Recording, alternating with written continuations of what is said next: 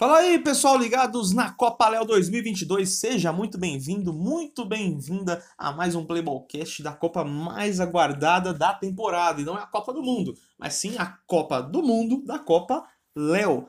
E no último sábado, dia 24, a gente é acostumado a goleadas aí que envolvem até a Alemanha, né, 2014.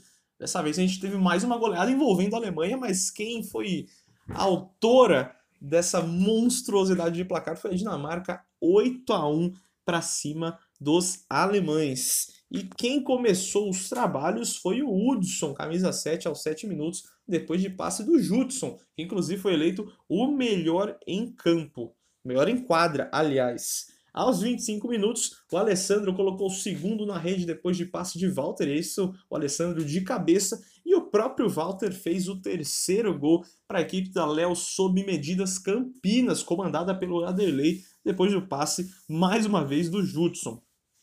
No segundo tempo, aos 4 minutos, foi a vez do Judson, que estava cansado de assistência, meter duas caixas. Pois é, a primeira no lançamento do João Paulo do, da quadra, na campo de defesa, aliás, e aos 6 minutos, depois do passe do Carlito.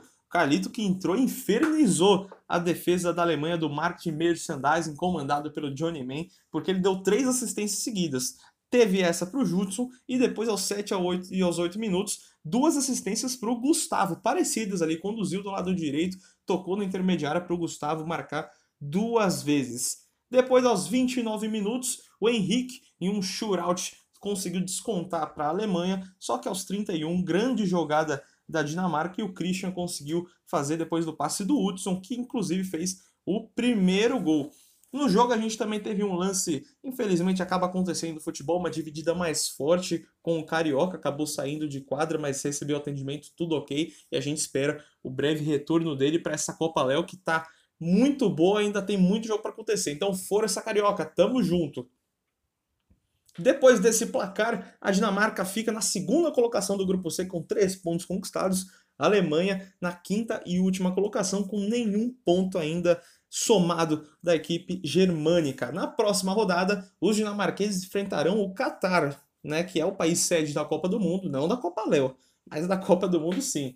E quanto a Alemanha, buscará, tentará os primeiros pontos contra a Holanda na terceira rodada. Então não perca a Copa Léo 2022, tá imperdível, cada jogo melhor do que o outro. E aí a gente está chegando à metade da fase de grupos, coisa vai ficando mais quente, mais tenso e também mais gostoso de acompanhar. Então um grande abraço e até a próxima.